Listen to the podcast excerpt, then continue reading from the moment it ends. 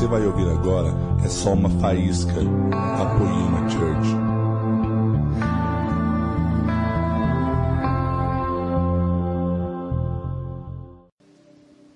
Tô muito feliz, cara. Depois de 2017 terrível, onde eu parei, beijei a lona. Eu fui, eu fui embora de Taubaté para o mesmo lugar onde eu estou indo, para ver se eu me recuperava emocionalmente. A vida pastoral é uma vida incrível, mas a vida pastoral é uma vida terrível. As pessoas nos perseguem com religiosidades. As pessoas nos perseguem com coisas que elas nem conseguem cumprir. Mas eu nunca liguei para isso, eu nunca me importei. Religioso foi quem nunca me, me pegou. Mas eu fui absorvendo o problema das pessoas. E eu deveria ter entregue a Jesus, porque o fardo de Jesus é leve, o jugo dele é suave. Mas eu acabei absorvendo o problema de muitas pessoas. Então chegou um momento, eu pum, espanei total. E eu pensei que eu nunca mais fosse pregar. Eu só voltei para esse mesmo lugar numa palavra do Brunão. Brunão disse que ele tinha tentado suicídio e ele foi para um lugar maravilhoso para se recuperar, mas ele nunca aproveitou daquele lugar. Então, alguns anos depois, ele estava noivo da Miriam, Deus deu a oportunidade para ele de estar naquele lugar de novo, e aquela foi a segunda fogueira. Nesse dia foi incrível, eu estava sentado mais ou menos ali, eu entrei de boneco, o cabelo meio saindo assim do boné, ninguém me viu entrar, cheguei um pouquinho atrasado, peguei o louvor com a luzinha apagada, e eu estava recebendo a palavra como um membro, feliz da vida que ninguém tinha me visto, estava dando aquela congregada sinistra na igreja. E na hora que ele falou isso, o Espírito Santo falou: compra uma passagem agora e vai de novo para o mesmo lugar onde eu te recuperei, porque agora você precisa desfrutar daquele lugar. Então eu comprei uma passagem sentado ali no banco e de repente eu contei para o Brunão: cara, Deus me liberou dele. Não, mano. Deus me usou para falar para meu pastor ir embora. Não, cara, não faz isso. Mas esse ano, eu sofri uma poda muito brusca, muito violenta. Mark Schubert, Luciano Subirá e Luiz Hermínio, os três caras falaram para mim: depois de uma poda como essa, é a hora que Deus começa a liberar todas as coisas. Eu, eu te garanto que eu nunca ia voltar a ministrar e nem a pastorear e nem para a igreja depois do início de 2017. Mas Deus me transformou. Em três meses a Érica foi minha namorada, minha esposa, minha amiga, minha psicóloga, minha enfermeira.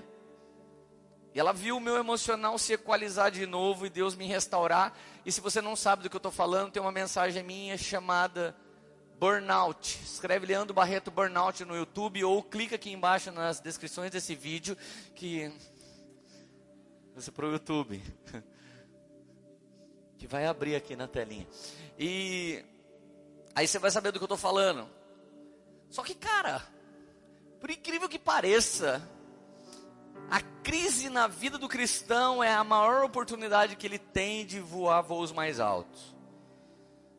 A palavra crise é oriunda da palavra base raiz crisálida, que é o processo em que a lagarta se transforma numa borboleta.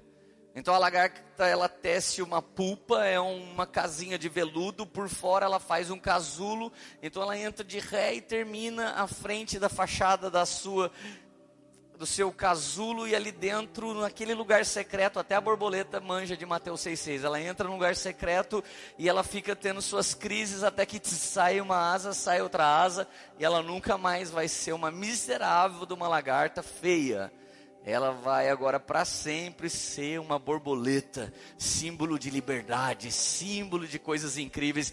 Então você precisa decidir algo nessa noite. A crise na minha vida tem a ver com voos mais altos em nome do Senhor Jesus. Então veio 2018, o ano mais incrível da minha vida. Eu fiz 80 viagens esse ano. Esse ano eu mais preguei do que dormi. Eu preguei mais de 300 vezes. Mas fora as mesas, porque pregar para mim é de boa. O problema é que a mesa é viciante. Cinco horas de mesa, seis horas de mesa, Pedro, André, quantas vezes a gente se trombou em algum lugar? Esses dias no Central 3 a gente fez uma mesa para a galera ver e todo mundo falou: Nossa, isso foi incrível. A gente só ficou conversando de Jesus. Esse ano foi fantástico, esse ano foi maravilhoso. Em 2017, Deus cumpriu um, um movimento que rola muito na poema, é o movimento da gangorra. Quando o marido está assim, a mulher está assim, Deus faz isso antes de fazer isso. Se você está muito firme e tem alguém na sua família que não está tão legal, está assim, fica tranquilo, que já já você vai lá para o buraco e essa pessoa vai te levantar e vocês vão ganhar equilíbrio e nunca mais vai despontar um ou outro. Já aconteceu com os pastores que estão aqui, já aconteceu comigo. Já aconteceu com pessoas incríveis, já aconteceu com Felipe e Agra, que são pastores de São José dos Campos, já aconteceu com Henrique e Maria, já aconteceu com o Laden e a Laura, já aconteceu comigo com a Érica. Então 2017 foi um ano que a Érica arregaçou a manga e falou: Deixa meu marido ali guardado no Senhor, eu sou paternidade espiritual nessa casa. Então a poema que conhecia a pastora Érica passou a conhecer a, a paternidade da Érica. Aí veio 2018 em que eu não fiz a gestão dessa igreja, mas a Érica fez. E as pessoas que buscavam antes resposta em mim, ou seja, o presbitério e a diaconia, passou a buscar essas respostas na Érica e Deus esticou. Tudo que Deus está fazendo na sua vida tem a ver com Ele desenvolver o time, desenvolver a família, desenvolver alguém, desenvolver o marido, desenvolver a esposa, desenvolver os filhos. Então Deus está te dando várias oportunidades de desenvolvimento para que você possa governar tudo que Ele confiar na sua mão, em nome de Jesus. Aleluia. Então esse ano eu tinha que terminar com a melhor mensagem que eu tinha. E de verdade Deus me deu essa mensagem essa manhã. E o tema dessa mensagem é Seja Zica. Quando você fala, nossa, esse cara é zica, você está dizendo que esse cara não é legal. Mas quando você fala com uma entonação diferente, esse cara é zica, você está dizendo que esse cara é incrível. É uma gíria de hoje em dia da galera. E zica significa realmente alguém incrível. O Pedro Paulo falou para mim, Lê, dia 9 nós estamos aí de bobeira. Será que o Central pode vir aí? Eu falei, será que sim? Claro. E por que que rolou isso? Por que que o Pedro veio? Por que que o André veio? Na boa, não se escandaliza, porque Deus gosta de mim. E eu estou falando sério, isso que é o pior. Deus gosta bastante de mim. E o pior, ele gosta bastante desse nível de você.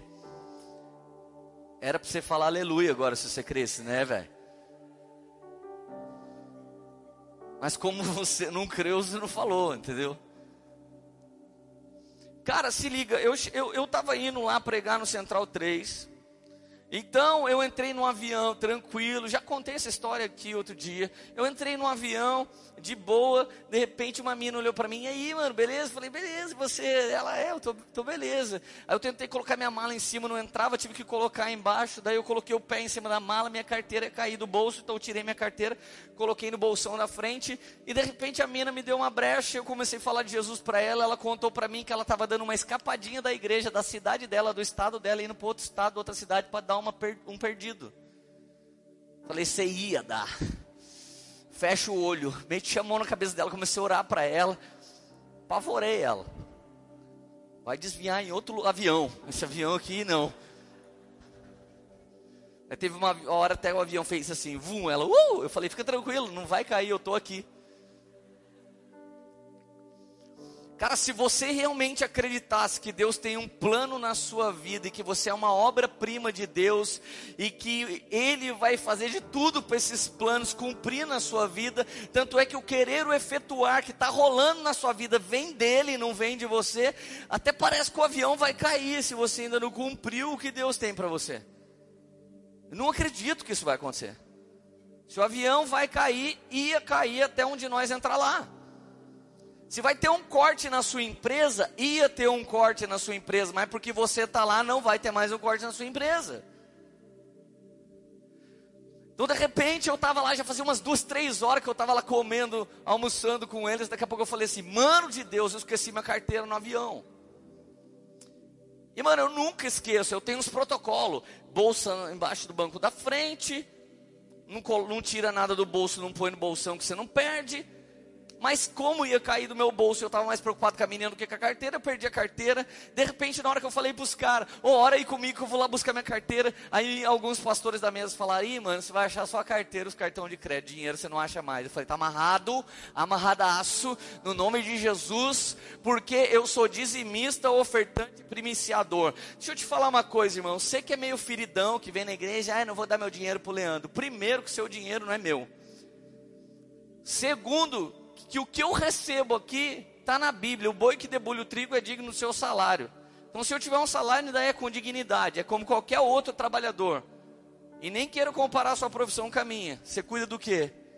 Eu cuido de vida e da eternidade. Você cuida do quê mesmo?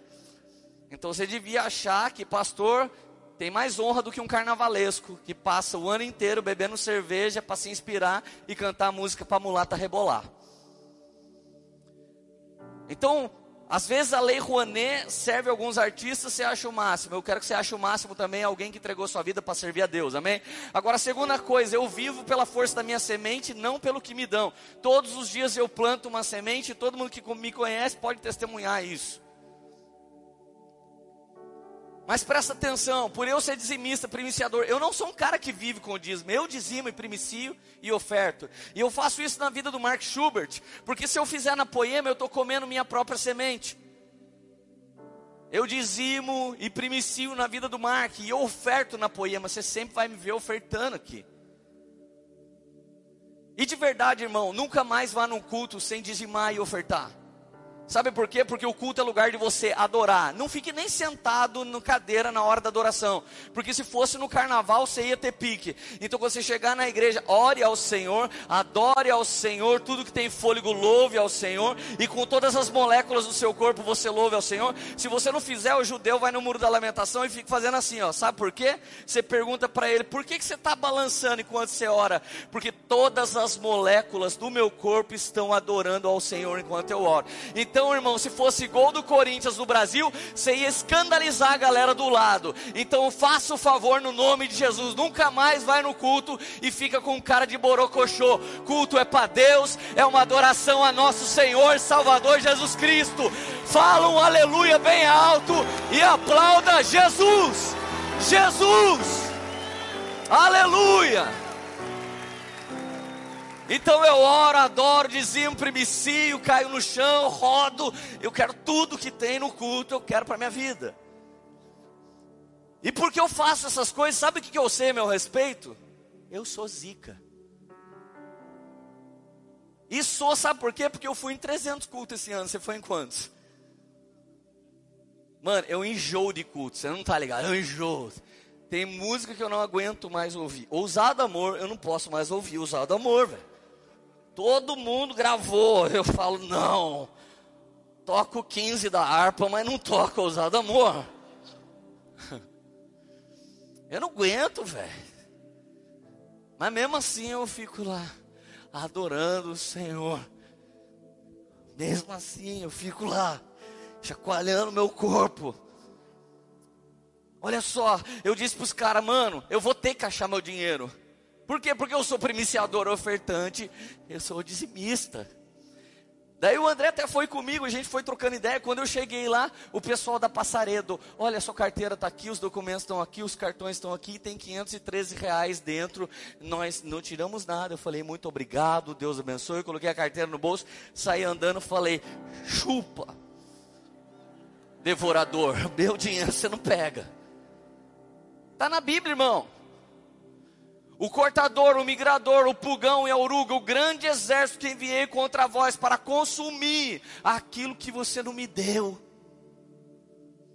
Mas eu repreendo o devorador, o cortador, o migrador, então no meu ele não vai comer, no nome de Jesus. Se a Bíblia promete, Deus é fiel para cumprir o que ela promete para aquele que crê.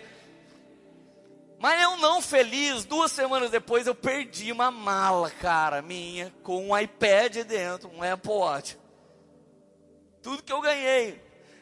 Uma bolsa da uma, uma jaqueta da Calvin Klein, uma caixinha da JBL, um, um carregador pocket assim que tem umas oito carregadas, é o melhor carregador do mundo. E o pior, recebi oferta de três igrejas, ganhei um, um relógio e fiz Black Friday nos meus livros e perdi isso tudo dentro da bolsa. E o pior, eu nem sabia que eu perdi. Então eu tinha pregado, cheguei três horas da manhã no hotel, saí às cinco. Então eu cheguei na minha casa dez e meia da manhã, puf, caí na cama sexta-feira dez e meia da manhã, acordei duas da tarde. A hora que eu acordei, meu telefone estava tendo um AVC, ligação de tudo quanto é lugar. Quando eu atendi a Gol, falou: "Você perdeu alguma coisa?" Eu falei: "Não." Aí o pastor do Bola de Neve perdeu alguma coisa porque a Gol ligou para mim. Falei: "Já falei com a Gol que não." Daí o Renan que sai comigo falou, cara, você perdeu alguma coisa? Eu falei, sangue de Jesus, não perdi nada, mano. Meu, meu celular está aqui que eu estou falando com você, meu óculos está aqui na minha cara que eu acabei de colocar, meu fone de ouvido está ali. Peraí, deixa eu ver onde está minha mochila. Mano, na hora que eu perdi minha mochila, liguei pro Mark de novo. Mark, perdi outra coisa. Ele, cara, duas vezes já é burrice.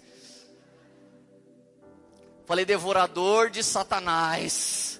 Gospe esse caroço que esse é maior. Esse não dá para você engolir mesmo.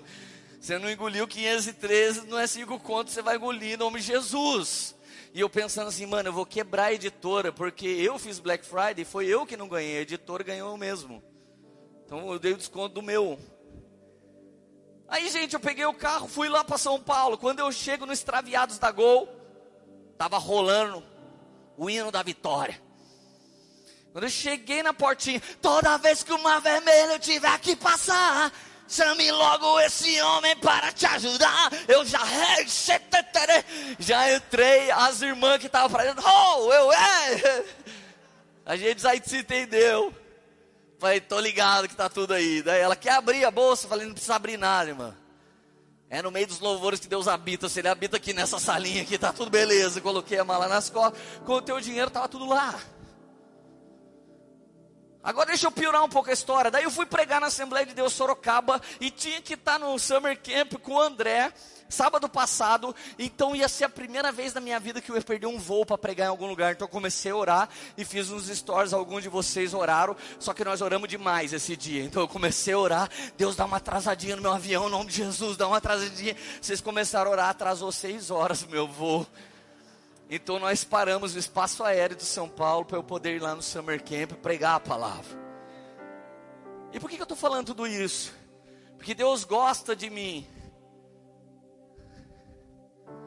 Você sabe, Deus amou o mundo de tal maneira. O problema é que alguns não sentem esse amor porque se frustraram, se feriram, se machucaram com outras pessoas.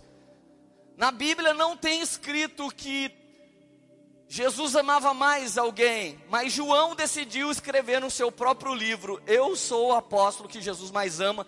Ele escreveu isso seis vezes, mas era ele que era loucão e tinha coragem de deitar no peito de Jesus, roçar o pescoço de Jesus, fazer carinho em Jesus e ainda falava para todo mundo: Olá, tudo bem? Muito prazer, meu nome é João e eu sou o apóstolo que o Senhor mais ama. Então, se você não gostou muito do que eu estava falando, você não vai gostar de João. Ele era bem mais confiante que eu. Deitar no peito não está na Bíblia. Venha, se achegue até a mim, deite no meu peito e eu te chamarei de filho amado. Não tem isso na Bíblia. Quem inventou essa história foi João. Agora você decide se o seu Deus merece sua adoração ou se você veio atrás de uma bênção. Ou você está tão desanimado porque você quer ganhar alguma coisa de Deus. Ontem eu estava vindo por um Super Seed, a hora que eu postei que eu ia dar um MacBook, metade do Brasil ficou escrevendo no meu Instagram, dá para mim, dá para mim, dá para mim. Cara, que tristeza que eu senti de ver o espírito de pedinte na galera. Não é o que te dão que é uma bênção, é o que Deus fez de você que é uma bênção, é quem mora dentro de você que te torna uma bênção. Quando você é uma bênção, as coisas que você faz são abençoadoras, mas nada, coisa alguma e nem ninguém é bênção mais do que Deus habitando dentro de mim e dentro de você. Quando Deus conheceu o seu primeiro melhor amigo na terra, o nome desse homem era Abraão, e ele disse: Seja você, Abraão, uma bênção. Primeiro amigo que ele teve, ele falou: Muito prazer, eu quero que você seja uma benção. Mas olha esse versículo, Eclesiastes 3,11. É enigmático, terrível e maravilhoso e muito bom, mas é um mix de todas essas sensações. Eclesiastes 3:11 Tudo fez Deus formoso no seu devido tempo. Repete isso comigo, ele fez tudo muito formoso. Quando Adão vê Eva chegando, Adão fala: ah, essa sim, é carne das minhas carnes, ossos dos meus ossos. Vitor Azevedo deve estar falando isso nesse exato momento, na lua de mel. Quero ver o primeiro dia que a Luísa pisar no calo dele e ele continuar falando: essa sim, Deus. Essa sim é a menina que devia sumir daqui. Tem dia que eu penso isso. Mas eu falo baixo que a Erika não pode ouvir. Deus fez tudo formoso. Tudo que Deus fez é bom. Deus fez o homem, ele viu que é bom. Deus fez a mulher, viu que era bom. Deus fez a árvore, viu que é bom. Fez o cachorrinho, viu que é bom. Fez o mar, viu que é bom. Por que, que os crentes estão esperando um arrebatamento para sumir da terra e deixar que a terra se estrepe? Se o que Deus fez é bom, por que, que a teologia escapista entrou dentro de nós? Eu não quero saber desse mundo. Qualquer hora a besta vai vir e a besta vai engolir tudo. Irmão, todo mundo que está acreditando nisso, você que está bancando besta. Porque o Senhor que fez todas as coisas, Ele disse: Eis que farei nova todas as coisas. E se você se rendeu a Cristo, recebeu um novo nascimento, então Ele ainda te dará um novo espírito, um novo coração, e você habitará numa nova cidade debaixo de um novo céu, e Deus transformará todas as coisas em gloriosas. Então virá o milênio, então virá a eternidade. E tem alguém aqui querendo mudar de endereço, eu quero ir embora, não aguento aguento mais essa terra. Quer que a gente ore para Deus buscar ser hoje? Eu me lembro que às vezes a Érica falava, eu quero morrer. Então teve um dia que ela foi atravessar na minha frente, o carro quase veio, ela deu um pulo para trás. Ai meu Deus do céu, eu quase morri. Deu vontade de segurar ela com o pé assim, não quer morrer? Não toda hora não queria morrer, quer morrer. Chega na oportunidade incrível de morrer.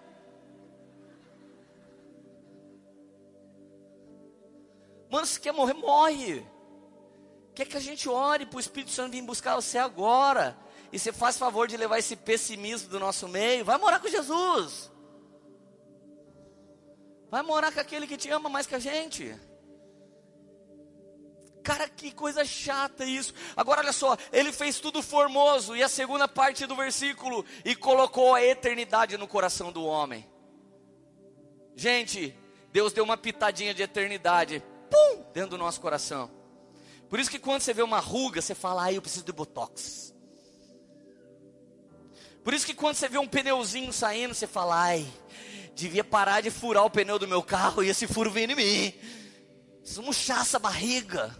Ai, preciso de nutricionista. 2019 vai ser o ano da sequidão. Sequidão da minha pança. Eu vou ter um tanquinho em nome de Jesus. Toda vez que você quer tomar um chazinho detox, toda vez que você quer ir no nutricionista, toda vez que você quer ir no esteticista, toda vez que você quer fazer um procedimento estético, sabe o que você está fazendo? Você está deixando a semente da eternidade falar dentro de você. Você não quer morrer, você não quer ir embora, você quer ser eterno. É até por isso que teve crente que foi ler Paulo Coelho para ver se descobriu o elixir da eternidade. Meu filho, acredite acredite na ressurreição, que você não precisa de elixir nenhum. Elixir nenhum, porque nós teremos os nossos corpos que hoje estão humilhados, transformados segundo o corpo glorioso de Jesus muito em breve. Ele fez tudo muito bom e plantou uma semente de eternidade dentro de mim, dentro de você. Tudo que nós queremos é eternidade. Você conversa com alguém que tem 70 anos agora e fala, cara, nem parece que a minha vida passou tão rápido. O que, que ele está dizendo? Eu não quero ir embora nos próximos 10 anos. Eu não quero, eu quero durar mais. Agora, olha a parte ruim do verso. Até aqui estava lindo, né? Ele fez tudo muito bom, pôs a eternidade dentro de nós. Mas sem nossa, isso é terrível. Sem que este possa descobrir as obras que Deus fez desde o início até o fim.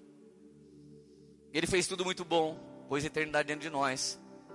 Mas as coisas do início ele não nos mostrou nem está mostrando no meio, muito menos o fim. Eu e você somos cheios de dúvida dentro do nosso coração.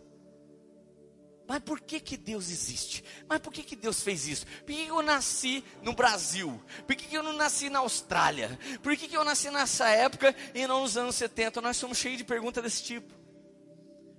Olha só, a visão de Jacó era uma escada que tocava o chão, e o fim da escada entrava para dentro do céu. Ele podia ver o início da escada e ele podia ver o fim da escada, mas ele não conseguia ver o meio da escada. Sabe por quê que Deus não nos mostra o meio da jornada? Senão a gente pode desanimar. Mesmo sabendo que o fim é brilhante e glorioso, nós podemos desanimar. Então, quando o Espírito Santo te pega, um GPS do próprio Espírito se liga dentro de você e ele diz: recalculando a rota do reino. Ainda bem que agora você sabe aonde você está e já sabe aonde você vai chegar. O problema é que nós só sabemos os próximos 30 ou 50 metros do rolê. Você não sabe os próximos 200 metros. Você não sabe o que vai acontecer lá em Orlando, André. Eu não sei o que vai acontecer comigo ano que vem. Abraão sabia de onde sair, mas ainda não sabia para onde ir. Deus não nos mostrou o início, não nos mostrou o meio, não nos mostrou o fim, a fim de que o homem dependesse de Deus e tivesse um relacionamento pessoal com Deus. Todo mundo me pergunta, Leandro, como eu sei qual é a voz de Deus? Eu também me pergunto isso às vezes que será que Deus tem para mim daqui a pouco? Eu também me pergunto isso às vezes. E a única resposta é sempre a mesma: entra naquele lugar secreto, busque Deus em secreto, e esse Deus que te vem em secreto vai falar dentro do seu coração, e qualquer hora vem uma grande recompensa pública sobre a sua vida. As pessoas só vão ver você aparecendo, mas não vão saber quanto tempo você estava calculando aquela rota em Deus. Vocês estão felizes?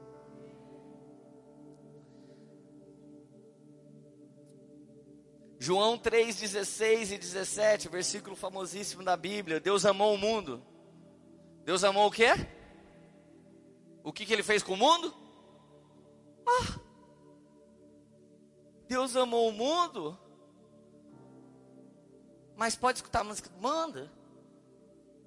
Mano, o cara vai no cinema, vê violência, vê sexualidade, vê traição e escreve no meu Instagram: Pode ouvir música do mundo? Não, irmão, vai ouvir música em Marte ou em Júpiter. Como assim, mano? Como assim?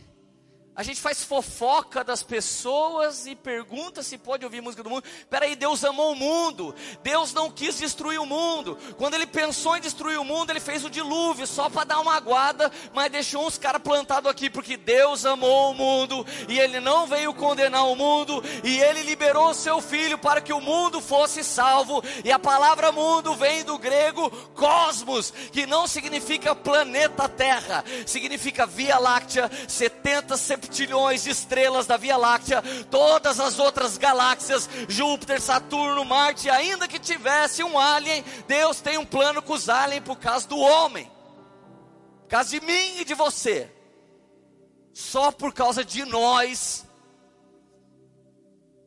é que Deus mantém tudo funcionando, porque Ele nos ama e Ele tem um plano na nossa vida. Fala para o seu vizinho, seja zica. Gênesis 12, verso 2. De ti farei uma grande nação, e te abençoarei, e te engrandecerei, se tu uma bênção. Cara, eu já preguei nos 200 congressos de igreja tradicional com esse tema, se tu uma bênção. 200 congressos, mocidade. Qual o tema, irmão? Se tu uma benção. É, já preguei 200 vezes essa mensagem. Não é um nome bonito? Se tu uma benção. Alguns aqui não conseguem conjugar esse, esse nível de português, né? É seja você uma benção. É isso que diz o verso. Mas olha a nova tradução linguagem de hoje. Os seus descendentes vão tomar, vão se formar e vão formar uma grande nação. Eu o abençoarei, e seu nome será famoso e você será uma benção para os outros. E agora, irmão? Seu nível de religiosidade permite você ser famoso? A ponto de abençoar os outros, ou não, não, não, eu não sou famoso, famoso é o Senhor. Irmão, não querer ser artista, não querer ser famoso, é não querer ser uma lâmpada que clareia num lugar alto. Você vai ficar até que dia clareando no banco da sua igreja, até que dia você vai querer ficar clareando embaixo de uma cama. Se você está reluzindo o fogo de Deus, é óbvio que Ele vai te colocar num lugar de destaque. E deixa eu te dizer uma coisa: já fizeram fofoca sobre você? Já? Já? Então você já é famosinho e não sabe. Você já é famosinho faz tempo, irmão. Todo mundo sabe que você está vindo na poema, estão falando que você desviou. você era bem crentão, agora desviou, foi para poema. Todo mundo já sabe. Tá famosinho. Igrejinha dos popstar.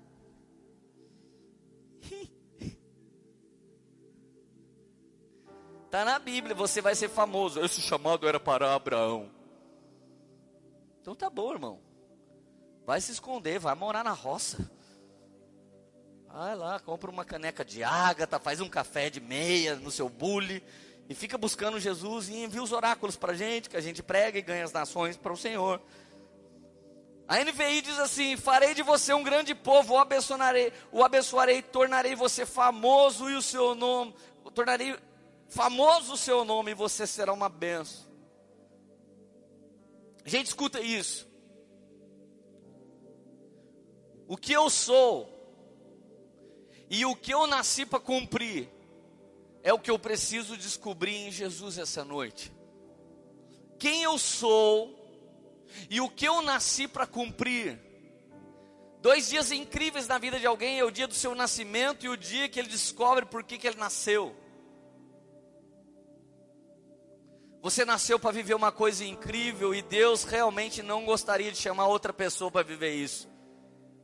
Porque segundo Efésios 2:10, você foi escolhido antes da fundação dos séculos e preparado e gerado em Cristo Jesus para fazer as boas obras que glorificassem o nome dele. Mas o problema é o que eu penso e o que eu digo. Provérbios 23, 7. Como imaginou a minha alma, assim é. O que, que sua alma tem imaginado agora? O que, que você vive pensando a respeito de você mesmo? Quem você vai ser daqui um ano? Cinco anos? Quem você vai ser daqui dez anos? Como imaginou a sua alma assim é? É, eu sou um fracassado, eu não dou certo mesmo, não acontece nada. Então, irmão, para de vir pedir oração. Porque já está tudo amarrado dentro da sua mente não é demônio, não é obra de feitiçaria, é a sua mente que não consegue ser fértil em Cristo. Assim como imaginou a sua alma, assim é. E é, e é, e é exatamente como você imagina.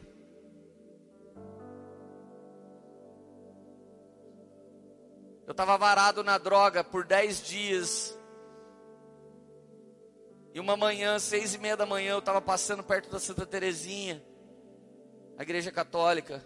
Eu tinha um casaco preto que vinha até o joelho, cabeça raspada sem nenhum fio, os olhos bem roxos. Eu queria dar bom dia para uma senhora beata. Quando eu fui sorrir para ela, ela saiu correndo, parecia uma adolescente de 15 anos, de medo de ser assaltada. Aquele dia eu me senti um ser humano invisível. Aquele dia eu me senti julgado pela minha aparência. E aquele dia eu sofri um golpe na minha mente. Eu disse: espera aí, eu sou uma benção. Eu peço bênção para minha avó, para meu avô, eu honro meu pai, eu honro minha mãe. Olha o que, que eu virei. E aquela mulher saiu correndo por causa do que eu me tornei. Então, a partir daquele momento, eu parei de querer ser muito louco. A partir daquele momento, eu parei de querer ser a sociedade alternativa e tomar banho de chapéu e fazer o que eu quisesse. A partir daquele momento, eu queria me parecer com Jesus. A partir daquele momento, eu falei: eu não posso mais viver essa vida. Eu queria abraçar aquela velhinha e ela vazou.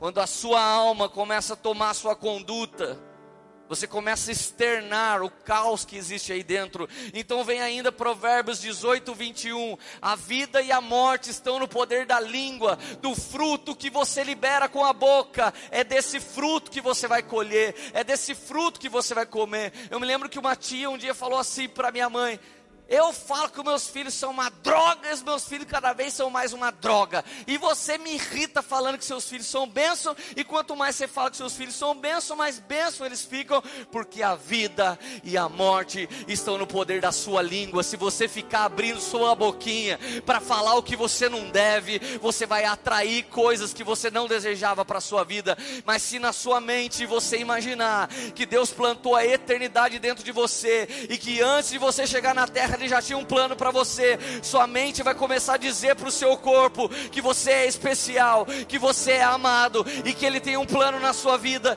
Então da sua boca vai começar a sair vida, vai começar a sair flechas de vida. Se antes saía dardos inflamados, hoje sairão flechas precisas. E você vai profetizar hoje aonde você vai estar o ano que vem, e vai profetizar hoje o que você vai viver daqui dois anos, e daqui três anos você vai ter uma vida incrível, porque Jesus não veio roubar, não veio matar, não veio destruir. Jesus veio para dar vida e vida com abundância. Ele não veio dar essa vida depois da morte. Ele pode fazer acontecer agora, aqui na terra, aí na sua casa, na sua família, como é lá no céu, aqui na terra como no céu, vida abundante aqui na terra como no céu, é isso que Ele designou e conquistou na cruz do Calvário por nós. Ei! Uh!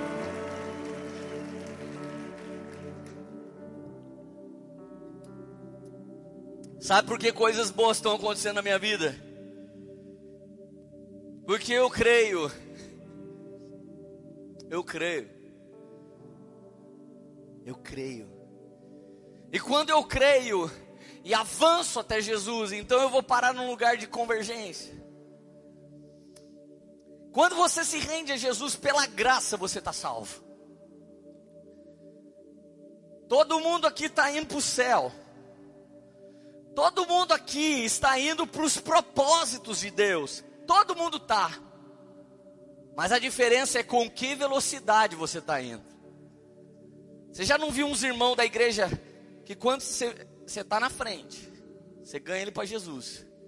Daqui a pouco tem uma hora que você está assim, ó, caminhando, eu vou para Canaã. Daqui a pouco o irmão, uau. Aí você fala, como, como assim? Eu ganhei ele para Jesus.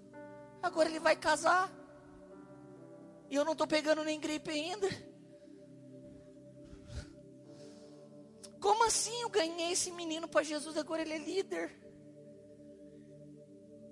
Você não está caminhando até Canaã? Tô. Mas qual o problema com a velocidade? Vou te mostrar o problema com a velocidade. Mostra uma foto da Marginal Tietê para mim. Paga um pouquinho de luz. Essa aqui é a via expressa. Se você quer ir de São Paulo para Regis Bittencourt, que vai para Curitiba, você pega aqui Carvalho Pinto, Ayrton Senna, você já cai nessa via expressa. E essa via expressa você pode andar 90 km por hora. No final dela, você vai sair para Castelo Branco e pegar o Rodanel e você cai na Regis Bittencourt e vai para Curitiba. Essa via expressa 90 km por hora. A via central é uma alça de acesso para expressa ou de acesso para via urbana. Então aqui o rolamento é de 70 km por hora. Mas talvez você é meio em dúvida, né? Não sei se eu quero Jesus ou quero dar uns beijos. Não sei se eu quero Jesus ou quero McDonald's. Afinal, eu estou indo, né? Na igreja. Sou poemeiro, influeiro. Beleza. Então você está aqui, ó. Sabe qual a velocidade da via urbana? 60 km por hora, mas se você estiver dando seta para a direita, estiver na mão da direita, você tem que andar 50. Esses três vias chegam até a Regis você vai para Curitiba. Aqui, 90 por hora, 70, 60, 50. Que velocidade você está andando? Se você virar para a direita, vira para a direita aqui, ó. Vai lá no Play Center. Aqui, ó. Você vai ter que voltar no mesmo lugar que você saiu. No fim da fila, não, porque Deus é bom. Mas não onde você parou, volte onde caiu, igreja de Éfeso. Muita maldade falar para voltar no fim da fila, né? Volta só lá onde você caiu. Então você entende por que, que tem uns irmãos passando a milhão, hein? Você está feliz a 50 por hora? Dando setinha para a direita? Mas é que eu quero fazer um negócio. Mas é que eu quero fazer aquilo ali, Jesus. Jesus, eu te amo. Jesus, oh Jesus. Ó o Neymar. Jesus. Jesus pensou que era hoje que eu batizava.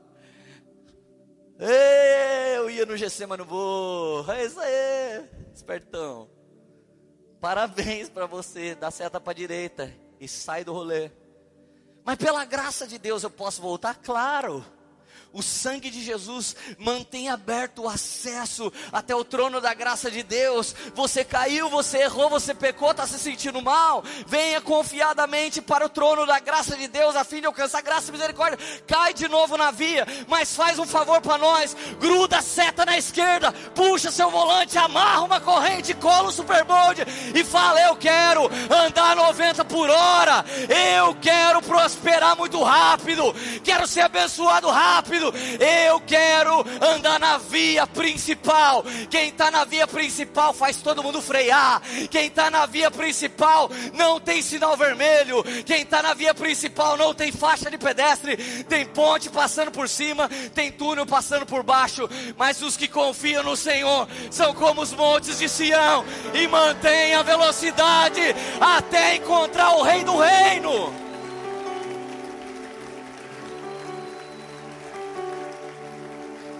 Mas Leandro, parece que está demorando para mim. Pera aí, irmão, Deus está restaurando coisas que o diabo destruiu. Eu tenho uns filhos espirituais, mano, os caras parecem para-raio da glória de Deus. Os caras falam, vou casar. A turma vem e monta casa pro cara, o cara casa.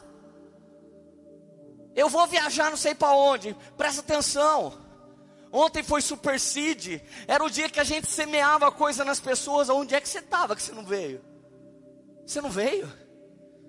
O dia de abençoar pessoas, e mudar a vida delas, e semear algo, e semear uma palavra para elas. Escute só, um dia eu estava nesse púlpito, enquanto eu pregava, eu olhei no olho do Mateus Éricles, e quando eu olhei para ele, o Espírito de Deus me mostrou ele pregando o Evangelho no sertão. Eu pregando, olhei para ele, tive uma visão, falei, caramba, mano.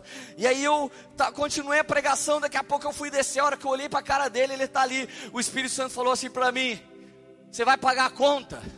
Ele vai para o sertão, mas você vai pagar a conta. É você que vai mandar ele para o sertão.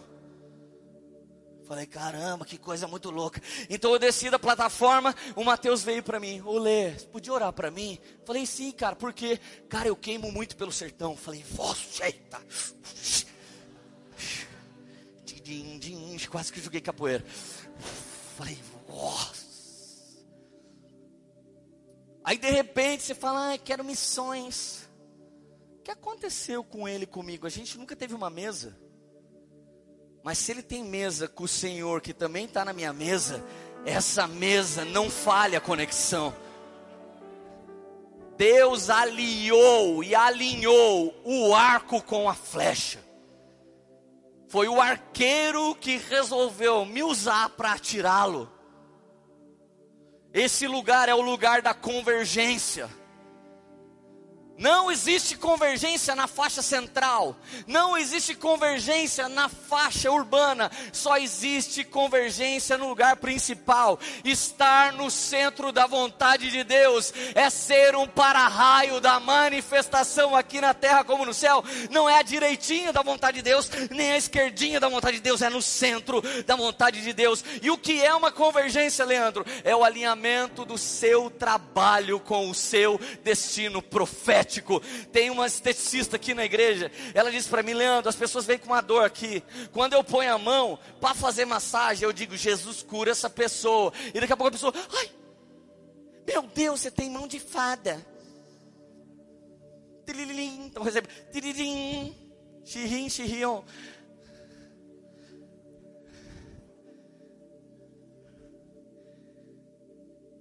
Irmãos, vai ter dia que você vai estar tá vendendo carro porque você é um vendedor de carro. Daí o Espírito Santo vai falar para você: dá o carro para esse cara. Meu pai foi comer no restaurante. hoje. Quando ele estava comendo, chegou o dono do restaurante, Super não precisou pagar. Convergência é quando você une seu trabalho com os seus propósitos. Convergência é uma esfera de favor e intencionalidade caminhando juntos. Convergência é quando Deus coloca a mão na sua mão quando sua mão está fazendo uma coisa. Sabe por que aquele dinheiro todo voltou para mim? Sabe por que, que o avião parou? Pergunta para o André por que, que o avião parou que eu não era mais um pregador que ia pregar em mais uma conferência. Eu fui para aquele lugar acreditando uma coisa: antes da fundação dos séculos, Deus marcou essa agenda para eu pregar, e eu vou pregar a maior mensagem da minha vida. E se alguém veio para o culto que vai mudar a vida dele, não para mais um culto, então nós vamos juntar arco e flecha, e o arqueiro vai te atirar para o centro da vontade de Deus, para o seu destino profético. Então, meu amigo, não saia de casa para o acaso, saia de casa por propósito então, quando você vai pôr a sua mão no propósito, a mão de Deus está junto com a sua. Então, qualquer dia você vai escolher dar um passo, mas ainda não tem chão, e Deus vai ter que pôr o chão na onde não existe, porque você decidiu dar um passo no centro da vontade de Deus. Vamos lá, já era para você estar dando mortal de costa. Que é uma convergência quando Deus faz com você o que você está fazendo. Tem dia que a Radassa está desenhando e é tão incrível o desenho dela que eu chego, Rádio, deixa eu desenhar com você vocês estarão fazendo coisas para a glória de Deus. Quando o Deus Todo-Poderoso vai chegar até você e vai falar: Deixa eu fazer o que você está fazendo, porque o que você faz é o que eu tenho vontade de fazer, e eu vou usar sua mão para fazer, suas pernas para caminhar, seus olhos para ver, seus ouvidos para ouvir e sua boca para falar aquilo que estou dizendo. Assim diz o Senhor: Eu farei com vocês aquilo que vocês fizerem para mim. Não quero mais para os Estados Unidos. Aleluia. Que lugar é esse, gente? É o lugar onde nós produzimos muito, sem fazer força. É o lugar onde as bênçãos me alcançam. Mano, tem gente que corre atrás da bênção. Ele corre atrás da bênção. Mas tem gente que ele corre pela fé naquela via e atrás dele só vem bênção. Porque a Bíblia diz: os sinais seguirão os que creem. Meu amigo, quando eu vejo que tem um profeta no lugar, eu desapareço. Se é profeta mesmo, vai ter que me achar. Mas eu não sou bobo. Esses dias eu precisava que Deus falasse comigo a respeito do meu futuro. Então eu entrei dez dias no jejum, hard de oração e clamor. E sabe o que aconteceu? No Fire Refine eu recebi 13 profecias. Duas é quando Deus tem pressa. Treze é quando Ele quer acabar com sua vida. Você viu quando você pôs o 13, né? Deixa quieto. eu falei isso, falei outra coisa.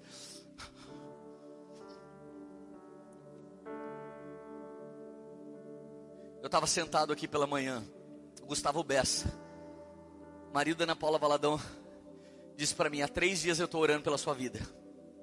E Deus manda te dizer isso. Bom, era o décimo terceiro cara falando a mesma coisa dos outros doze. Eu falei, caramba, mano. Tô parecendo cara desviado. Quando você tem que ouvir 13 vezes a mesma coisa. Mas sabe por quê? Porque era um lugar de convergência. Eu clamava para saber a vontade de Deus. Eu clamava para saber o passo de Deus. Eu clamava desesperadamente: Deus, não me deixe errar nessa altura do campeonato. Eu quero o que o Senhor quer. Me mostra o que o Senhor deseja. Então eu tomei uma, duas, três, quatro, cinco, treze. Repete comigo: o lugar de convergência é onde as bênçãos me alcançam.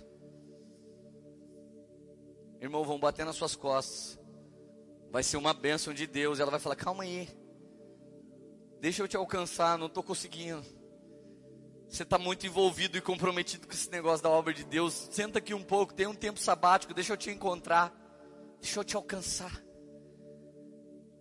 Quem crê, corre pela fé e os sinais correm atrás dele, mas quem não crê corre atrás dos sinais.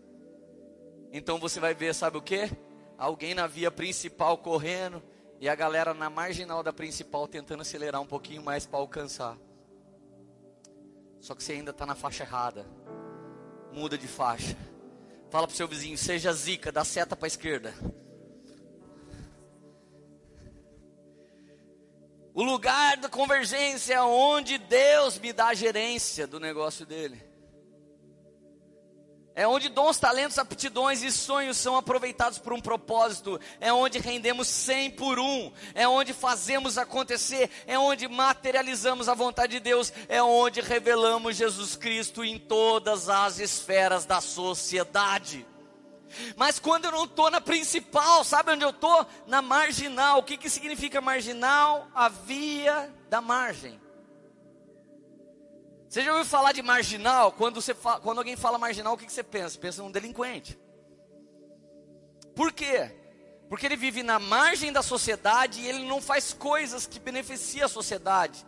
Por ele já está na margem, ele está mal, ele está revoltado, então ele faz coisas oriundas da revolta. E a revolta não vem de Deus. Então ser feliz porque você está na marginal é uma mentira que Satanás plantou dentro de você.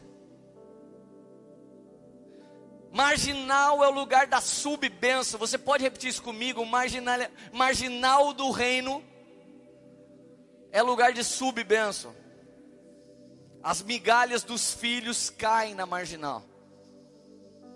E ali os cachorrinhos comem. E eles acham que isso é ser crente. Lugar da subbenção é, pastor, eu quase consegui um emprego. Eu quase arrumei uma namorada, quase ficamos noivo, quase deu certo. Eu orei pelo enfermo, ele quase foi curado. Pastor, essa semana quase que eu consegui passar na prova. Eu quase estou indo no GC, quase vou na igreja, quase que eu dizimei esse mês, pastor, quase. É o lugar da sub-bênção. Repete comigo, Jesus não é mineiro. Ele não faz meia cura, irmão. Ele faz a cura inteira. Eu não estou falando mal dos mineiros, estou falando de queijo. Sabe onde é a marginal da bênção? É o lugar de frustração a minha música quase rola, os meus propósitos quase acontecem. Deus, o que, que eu faço? Irmão, presta atenção. Deus não tem para você um aceitar Jesus e pode andar cinquentinha por hora. É pé na tábua, meu amigo. Você já perdeu tempo demais na sua vida. É hora de acelerar com o nosso Senhor Salvador Jesus Cristo, sabendo que até isso vem pela graça, porque o querer e o efetuar que atuam em mim vem do Espírito de Deus. Então significa que eu estou ouvindo mais outras coisas do que o Espírito de Deus. Mas se eu der meu ouvido para Ele agora, e Ele já me deu um novo nascimento, então também Ele me dará um espírito inclinado a obedecer e um coração reto, e eu estarei caminhando, não para ter uma bênção, mas porque eu sou uma bênção, e onde quer que eu esteja, as bênçãos do Senhor não só me encontrarão, mas elas vão ser impartidas por meio de mim, a partir da minha vida, as pessoas vão mudar de vida, irmão. Eu semeio, planto, oro, clamo desde a época que eu não era nada nem ninguém ninguém. Hoje eu tenho sim anos de colheita, são 19 anos. Mas não é justo alguém olhar para a nossa vida hoje e falar: ah, se eu fosse assim, eu também era. As duas coisas que começaram grandes foi Satanás e Adão. Essas duas coisas deram errado. Até Jesus começou como um bebê. E ele foi crescendo. E ele foi se desenvolvendo. E ele decidiu manter o pé na tábua, na pista da esquerda. E em apenas três anos e poucos meses, ele mudou a história e ele fendou o calendário. Então existe uma história antes dele e depois dele. E se você veio depois dele, você não tem o direito de não se sentir abençoado. Não tem o direito de querer viver na marginalidade. Não tem o direito de viver no lugar de subbênção Jesus não morreu para você ter uma coisinha qualquer. Jesus não morreu para te dar um empreguinho. Jesus não morreu para te dar uma coisinha só. Jesus, ele morreu e se fez miserável por você, se fez pecador como você, se fez inútil por você. E quando não tinha mais para onde descer, ele ainda desceu à mansão dos mortos. E quando ele chegou lá, estremeceu o limbo, estremeceu estremeceu a terra e estremeceu o céu. Uma fenda se abriu debaixo da terra, na terra e no céu, e os anjos cantaram: Levantai, ó portas, as vossas cabeças, levantai, ó portais eternos, porque o Rei da Glória está subindo do inferno com aqueles que morreram, na esperança de que ele viria, e ele está indo agora começar a antessala do céu chamado seio de Abraão. E se Jesus fez uma obra completa, você não tem o direito de ser um cara qualquer. Você é zica. Você é muito zica. Você é fera. Você é escolhido, é separado. Ai, já falaram muita coisa ruim para mim. Cala a boca. Larga a mão de ser burro, larga a mão de ser besta, larga a mão de ser tonto, larga a mão de ser frouxo, larga a mão de ser. Receba a mente de Cristo na sua vida em nome de Jesus. A esperança da glória é Cristo habitando em mim e em você, porque dele, por ele, para ele é que são todas as coisas. Ei!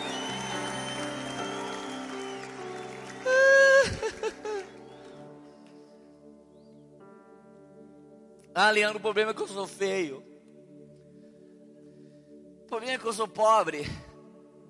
Irmão, eu amaldiçoo a pobreza em nome de Jesus. O Senhor ama os pobres, mas Ele odeia a pobreza. O Senhor ama os pobres, mas Ele odeia a pobreza, porque a pobreza é o contrário da prosperidade. A Bíblia diz em 2 Coríntios 9:10: Vocês serão enriquecidos de todas as maneiras para que possam ser generosos em todo o tempo, enriquecidos no intelecto, para que possam ensinar a todos, enriquecidos no espírito de revelação, para que possam profetizar a todos, enriquecidos em qualquer área, para que você possa abençoar as pessoas em qualquer coisa, em nome do Senhor Jesus. Foi, Jesus deixou de ser rico, se fez pobre, para que na sua pobreza nós, os miseráveis, nos tornássemos ricos nele. Cara, eu sempre declarei uma coisa sem poder: nós seremos os mantenedores das nações. Foi sem poder. Gente, eu tive um super de quinta, um sexta e um sábado. Eu não tenho mais o que dar. Eu tive que emprestar um computador para pregar hoje, que eu não tinha mais onde pregar. Se você quer ver as coisas se multiplicar na sua vida, seja um doador, não seja um necessitado. Decida ser um doador, Deus, aquilo que o Senhor me der, eu semearei, eu vou entregar para outros, eu vou abençoar, porque bênção não é o que me dão, bênção é aquilo que o Senhor fez de mim em Cristo Jesus. Eu sou uma bênção por causa de Jesus e não por causa de mim mesmo. Prosperidade é ter todo o necessário, sempre em ampla suficiência. Jesus precisou nascer, irmão. Roubaram uma manjedoura para ele. Tadinho, né? Era pobrinho, mas não vivia na pobreza. Porque os reis magos já chegaram e tudo que os reis magos entregaram. Conseguiu sustentar Jesus quase três anos no Egito. Um dia falaram, Jesus tem que pagar imposto. Ele pegou um peixe, abriu a boquinha dele, tirou as moedas aqui, ó. Tô, paga o meu imposto e paga o seu também. Um dia Jesus precisou de um carro, então ele pediu: Eu quero um jumento zero quilômetro, por favor. Fosse carro na época, ia ser carro, mas porque na época não tinha, foi o jumento zero quilômetro, mas era zero. Ninguém sentou nele. Um dia Jesus falou assim: faz o seguinte, avisa o homem daquela sala para preparar a sala, porque eu vou fazer a última ceia. Cara, eu quero chegar no céu, a primeira coisa que eu quero perguntar, como que você avisou o cara que era dono daquela sala para deixar tudo pronto? Como você falou para ele, não tem ele na Bíblia? Tudo o que Jesus precisava para fazer a vontade do Pai nunca faltou, até mesmo quando só tinha cinco pães e dois peixinhos. O que, que você tem que para você é pouco, mas para Jesus é a oportunidade de multiplicação? O que é que você tem que pode parecer pouquinho, mas que será testemunho o resto da vida, como uma oferta simples de Abel, ou como uma oferta simples da viúva que encontrou Elias, ou como uma oferta simples da viúva do Novo Testamento? Testamento, nunca diga mais, não tenho nada para oferecer ao Senhor, porque se você se parece com Deus, você será doador e não necessitado. Necessitado é quem não conhece o Senhor, mas aqueles que conhecem o Senhor serão os semeadores de todas as sementes para a glória do próprio Senhor. Gente, lugar de convergência é ser águia no céu. Lugar de convergência é ser golfinho no mar. Lugar de convergência é ser leão na selva. Mas ainda tem gente no nosso meio que quer ser pato.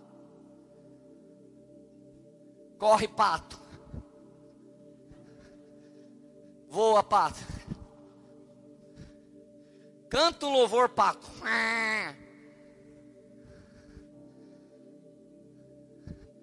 Nada. Corre Oh, quem é você? Eu sou um cara versátil. É nada, velho. Você é um pato. Pato é o animalzinho da subbênção. Eu sou a águia. Eu sou o leão. Nós estamos recebendo dons especiais que refletem Jesus, sabe por quê? Para quando alguém bater o olho em você, já vai saber para que você serve, o que você faz, e com esse dom você vai glorificar o Senhor. Mas eu não sou leão, então você chama um leão amigo seu para fazer o serviço de leão, ou chama um golfinho seu amigo. O reino de Deus não é feito para um homem, mas é feito para um corpo de muitos homens. Eu preciso dos leões, preciso das águias, preciso dos golfinhos, mas os patinhos, né, velho, vai ficar no rolê. Vamos lá, o que, que você é? Aí alguém chora nessa hora. Sou águia. Águia ferida. Irmão, como que você acha que a águia voa na tempestade? Ela muda a inclinação do voo.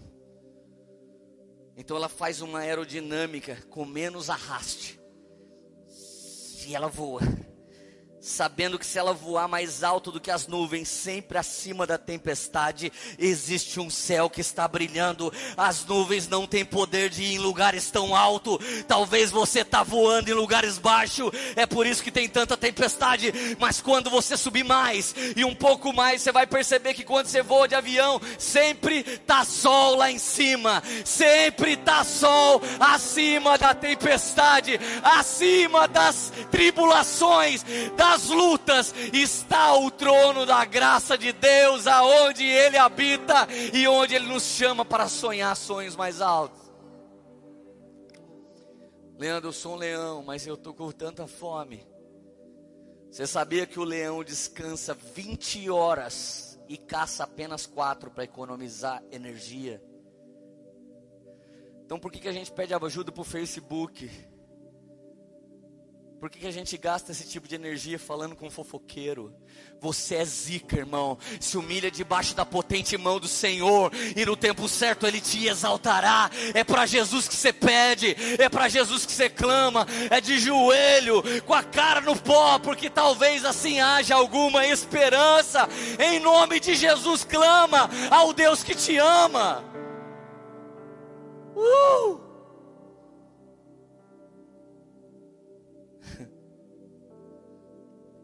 No caos muitos se quebram, mas muitos quebram limites.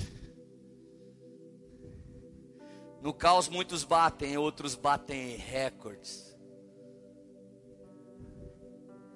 Foi sim, foi na droga, foi na separação, foi na prostituição, foi na cidade onde Deus deu tudo errado que Jesus pediu para eu começar a pregar o evangelho. Foi no meu lugar de vergonha que eu estou vivendo os melhores momentos da minha vida, na mesma cidade de caos, é a cidade de abundância. O problema não estava em Taubaté, o problema estava dentro de mim. Mas quando aquele que não quer só me visitar passou a habitar dentro de mim, já não era mais eu que vivia, mas era ele que vivia por meio de mim. Então agora não posso escolher o que quero, mas só posso querer o que ele deseja. Vamos lá, alguém. O lugar da convergência traz o favor de Deus sobre você. O favor de Deus é não fazer nada para que Deus faça tudo para você. Cara, fala sério. Fala sério, eu vou, eu vou, eu vou tipificar essa história comigo mesmo. Eu não prego nada, mano. Eu só entrego o recado. Eu vejo Douglas Gonçalves pregando, eu falo, Deus, eu tinha que pregar assim.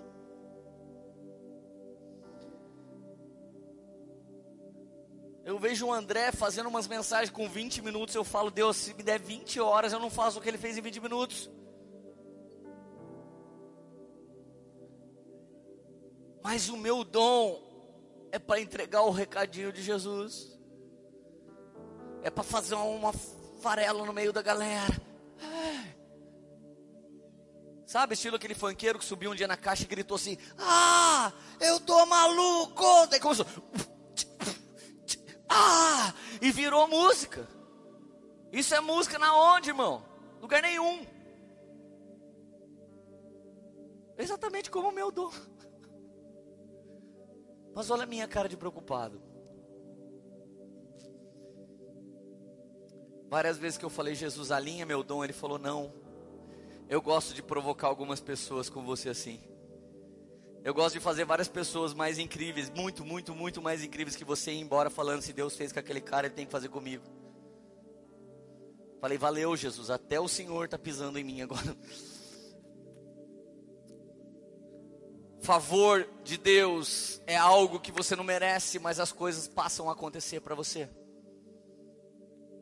Mas não abuse do amor de Deus. E quando alguém te pregar essa mentira, você é insubstituível. E se você não fizer o que tem que fazer, nunca vai ser feito, blá blá blá. Você acha que a obra de Deus vai parar porque a gente é mané? Não, meu amigo. Quando Vasti não quis apresentar sua formosura diante do rei, o favor saiu dela e foi para Esther. Quando Saul não respeitou a ordem de Deus e quis ser rei, profeta e sacerdote, o favor saiu de Saul e foi para Davi. Deixa eu te dizer, se alguém virar para a direita naquela via, pode ser que o favor que era só sobre a sua vida vai sair. Eu não duvido que a nossa geração tem sido levantada no lugar de alguns caras que perderam o seu favor. Então, em nome de Jesus, não brinque com a graça de Deus, não brinque com o favor de Deus, não brinque com o amor do Deus que te ama loucamente porque se um dia esse favor se deslocar para outra pessoa, não dá mais para chorar, meu amigo. Você pode até ser salvo, mas fazer aquilo que você nasceu para fazer, você não vai fazer mais. Então Satanás não está preocupado em você pecar, ele está querendo fazer você perder o seu tempo. Fala para seu vizinho, Zica, você tem prazo de validade. Fala de novo, Zica, acelera. Fala de novo, Zica Dá noventinha nas asas do Espírito.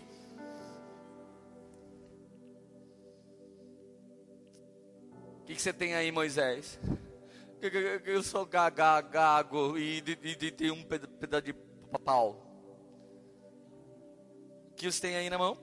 Pau, pau. Joga o pau no chão. Jogou, virava serpente. Uau! Meu cajado é sobrenatural. É, Moisés, pega o seu cajado agora, pegava, virava pau. Põe de novo no chão. Uh, chapação, aleluia, glória a Deus. Pega agora, Moisés, pegava pau. Seu dom para você é natural, é normal. Mas para os outros vai ser sobrenatural.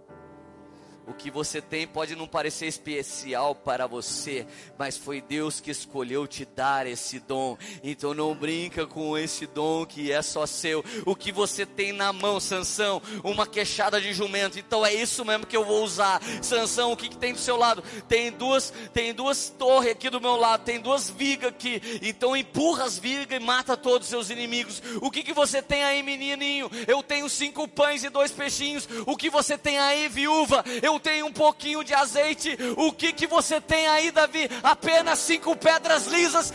Para de falar para Deus Todo-Poderoso as possibilidades do nada que existe na sua vida. Para de arrumar confusão pro Deus que arruma milagre. Para de dar desculpa pro Deus que dá solução. Para de atrapalhar a obra que Deus quer operar na sua vida. O que você tem, quase nada, é o suficiente. É o suficiente, porque eu, o Senhor, é que vou fazer todas as coisas na sua vida. Você precisa saber de uma coisa: Zica mesmo, irmão, é Deus. Zica mesmo é a palavra de Deus. Zica mesmo é o poder de Deus dentro de mim e dentro de você. O que, que você tem aí? Ah, eu não tenho quase nada. Deus gosta disso, porque quem tem muita coisa vai se achar. Deus, Deus gosta disso, cara. Eis-me aqui, jovem. Deus gosta de umas coisas que eu não entendo. Ezequiel 11, 19 e 36, 26 diz a mesma coisa. Agora a pergunta que está dentro de você é: como que eu vou viver isso, Leandro? Como viver isso? Nem sou evangélico, nem eu também. Mas eu não sou pastor, também não. Ah, mas eu estou vindo hoje na igreja. Que top, está começando com o pé direito e com o esquerdo junto. Não vai andar mais só com o pé. Vai correr com os dois em nome de Jesus. O que, que eu faço? Deixa cumprir dentro de você a profecia de Ezequiel 36, 26 e 11, 19 darei a vocês um novo coração e porei um espírito novo em vocês. Tirarei de vocês o coração de pedra e colocarei no lugar um coração de carne. Recebi um novo coração do Pai, coração regenerado, coração transformado, coração que é inspirado por Jesus. Cantou a musiquinha um monte de tempo. Só não recebeu ainda o Sedex. Para de pedir pro Xing Ling, irmão. Deixa o AliExpress de lado. Pede pro Heavens Express e ele vai fazer uma visita. Os céus vão se abrir e Deus vai trazer sobre você aquele pedido de Davi no dia que caiu. Ai, você que estava se sentindo mal até agora na pregação. Agora eu quero falar só com você. Ai, você não sabe o que eu fiz essa semana. Nem você sabe o que eu fiz. Mas fique tranquilo que não foi nada muito grave. Mas todo mundo aqui errou essa semana. Pelo menos quando nós deixamos de tentar ser melhor. Leandro, mas eu errei essa semana. Então tá, então vou ler o Salmo de Davi assim que ele voltou do pecado. Talvez Davi ainda estava suado do ato de adultério que ele cometeu com Betseba. Então ele escreve a canção 51 do Salmo. E o coração da canção, o ápice da canção, é o Salmo 51, 12. Devolve-me a alegria da salvação, Senhor, e me dá um espírito inclinado a te obedecer. Se tem algum religioso desavisado aqui, deixa eu te dar uma notícia. Você não obedece a Deus é o espírito inclinado a obedecer que obedece por você. Porque a sua natureza adâmica não consegue obedecer por muito tempo. Mas um espírito quebrantado, que é o Espírito de Deus dentro de você que intercede e convence o homem do pecado, da justiça e do juízo. Quando você pensa assim, nossa, eu errei, é o Espírito que convence você, é Ele que está gemendo dentro de você, com gemidos inexprimíveis. Então nós precisamos de um Espírito que obedece à palavra do próprio Espírito. e do coração segundo o coração de Deus. Então Davi clamou: Me dá um coração inclinado a obedecer e um espírito reto. Faça isso por mim, ó Deus, que eu vou ajudar os caídos. Eu imagino, cara, Davi é o maior avivalista em termos de sacrifício da história da Bíblia. A cada seis passos, no sétimo ele sacrificava, mais seis passos ele sacrificava. Pensa quantos quilômetros eles andaram com a arca e ele sacrificou um boi a cada sete passos. Esse cara manjava de sacrifício. Se tem aqui alguém orando muito, jejuando muito, se alguém aqui está fazendo uma promessa, eu vou a pé daqui até Israel, primeiro que tem um mar pelo caminho, mas talvez você consiga até andar sobre as águas. Mas Davi, no final desse salmo, ele diz assim: Não é de sacrifícios o Senhor precisa não é sacrifícios que o Senhor deseja, porque se o Senhor desejasse, eu os faria. Claro que ele faria, ele manjava de sacrifício. Deixa eu dizer, você pode ter um talento como o de Davi, mas não é do seu talento que Deus quer. O que ele mais quer é um coração quebrantado e contrito. Então que me desculpe os coaches, mas o poder não está na inteligência, o poder está no espírito e num coração inclinado, temente, obediente a Deus, com temor e com tremor, nós nos prostramos na presença de Deus e pedimos para Ele derramar sobre nós o Cristo que vai agindo em nós de glória em glória, não é de queda em queda, de derrota em derrota, de falha em falha, de glória em glória. O Espírito de Deus nos dá Jesus. E Cristo em nós é a esperança da glória. Irmão, você nasceu para ser zica. Você nasceu para ser incrível. Eu sinto vontade de chacoalhar pessoas para ver se encaixa as suas engrenagens e elas ficam todas incríveis. Eu tenho vontade de falar, mano, obedece Jesus. Eu tenho vontade de pôr os caras na guia, arrebentar a cabeça deles enfiar a Bíblia lá dentro. E falar, costura agora, Jesus, mas que a sua palavra não saia mais de dentro desse cara. Gente, eu me desespero por causa das pessoas, sabe por quê? Porque quando eu vejo a convergência se cumprindo em mim e não ao meu redor, eu me compadeço. Eu falo, Deus, as pessoas podiam estar vivendo. E eu não estou no auge da convergência, irmão. Eu preciso obedecer mais Jesus e ter o coração sempre inclinado a Ele. Mas deixa eu te falar, não inveje mais quem está a 90 por hora. Não tenha inveja de quem está 70. Você pode mudar de pista. Só pare de sair pela direita. Se mantenha na faixa expressa. Você é incrível e 2019 é o seu ano, em nome do Senhor Jesus. O que Deus não fez todos os anos da sua vida, 2019 é a possibilidade, mas eu não estou dizendo isso porque o calendário vai virar, mas é porque o seu coração vai virar essa noite, em nome de Jesus. Fica de pé para parecer que está acabando.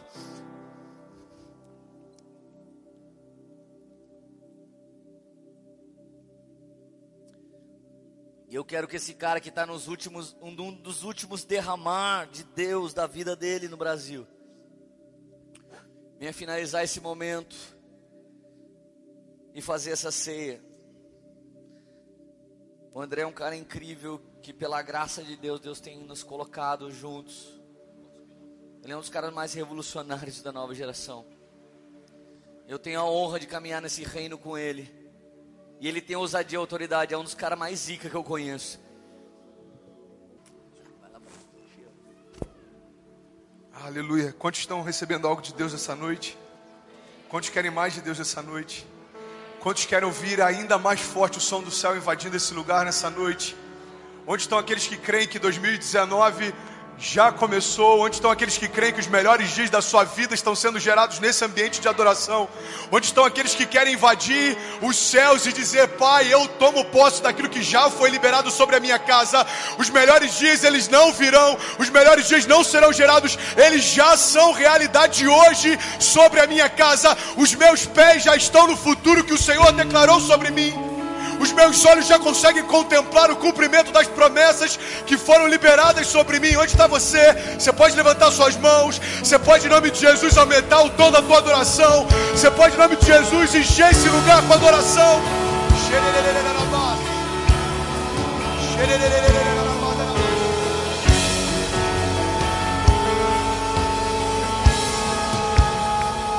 Aleluia. Feche teus olhos em nome de Jesus.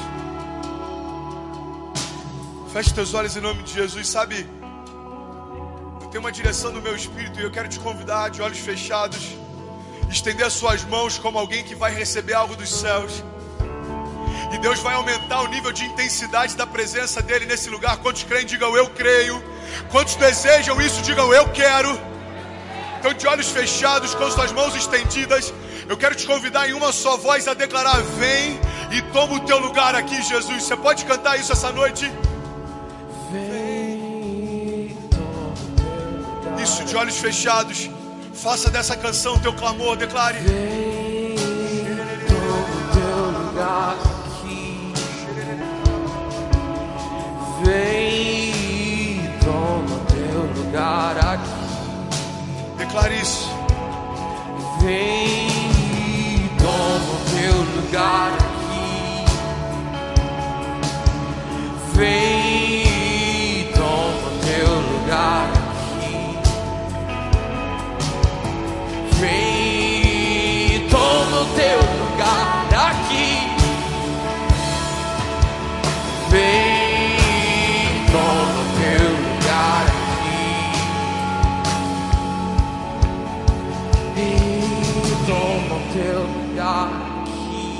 Declare isso em nome de Jesus. Vem, toma teu lugar. Pai, há liberdade nesse lugar. Pai, flui sobre nós, Pai. Flui sobre nós com nível ainda maior de intensidade. Nós queremos mais, Pai. Nós queremos mais nessa noite. Declare. Vem, toma o teu lugar aqui, Jesus. Traz renovo sobre quem está cansado. Pai, traz direção sobre aquele que está perdido. Traz cura sobre aqueles que estão enfermos, Pai. Nós declaramos os céus abertos sobre esse lugar. Nós declaramos uma dimensão ainda maior do Teu Espírito. Vem e toma o Teu lugar aqui, Jesus. Esse é o nosso clamor nessa noite. Declare. Vem, toma o teu lugar aqui. Vem, toma o teu lugar aqui. Vem,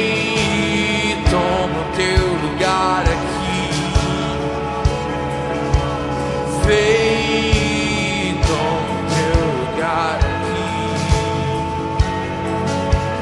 Vem, teu lugar aqui.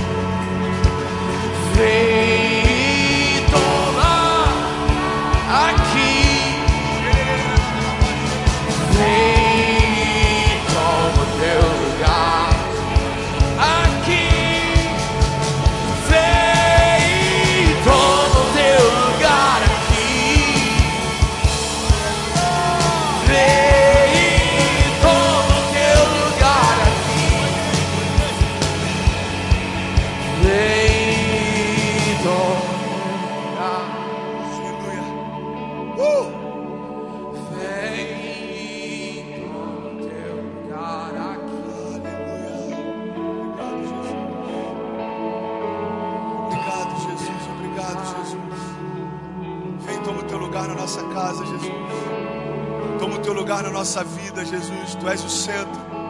Tu és o centro dessa igreja. Tu és o centro da nossa história. Pai, tu és o centro, Pai, do nosso destino. Tu és o centro do nosso futuro. Tu és o centro no coração dos nossos filhos. Pai, o Senhor é o princípio e o fim de todas as coisas. É por isso que nós estamos aqui nessa noite, Jesus. Vem, toma o teu lugar aqui, Pai.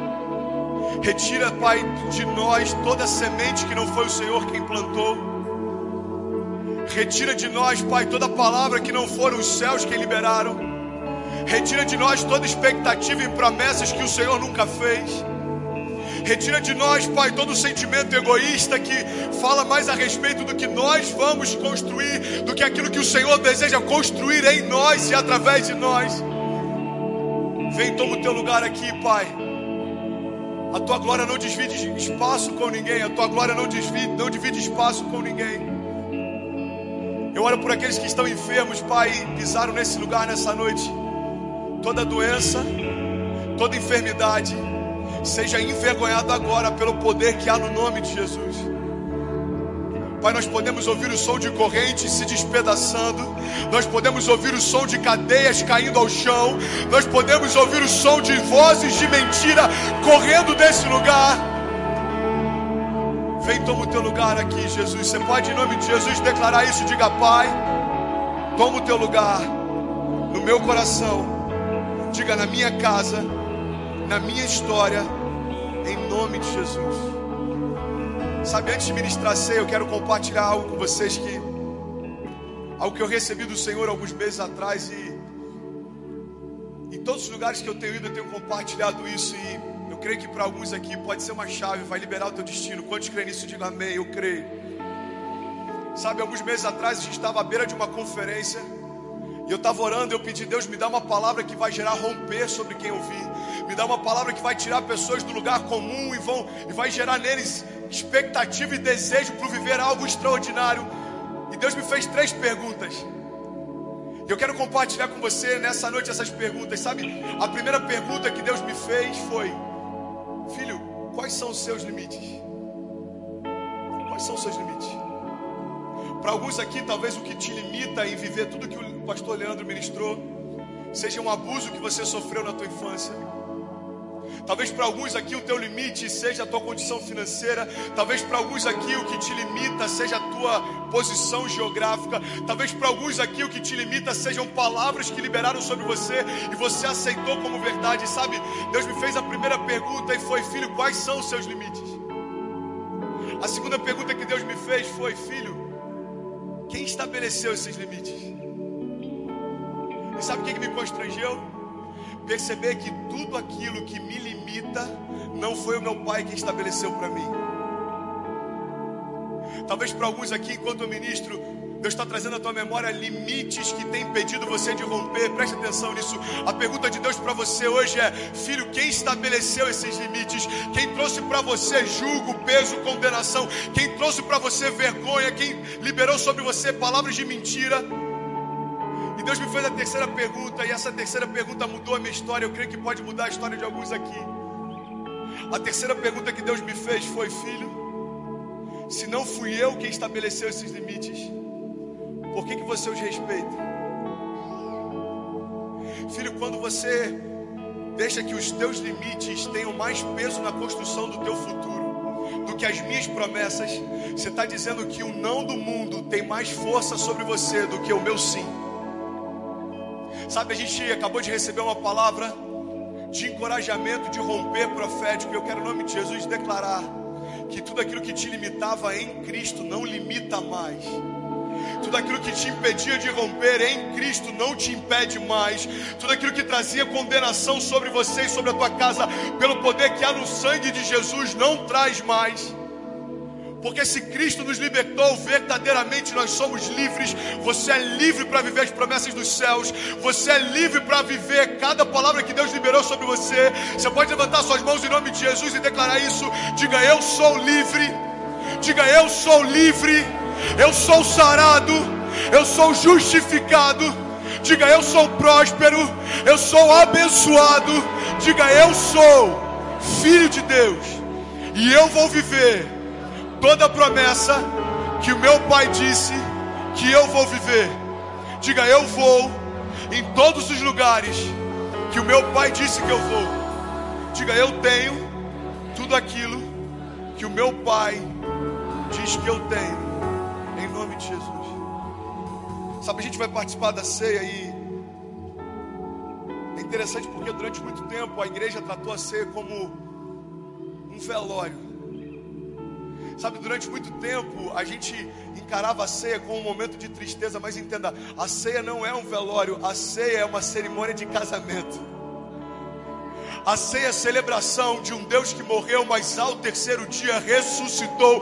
As morte, o inferno, as doenças e as enfermidades não suportaram o poder que habita em Jesus. A palavra de Deus diz que o mesmo poder que ressuscitou Jesus Cristo dos mortos agora habita dentro de nós. Você sabe o que significa?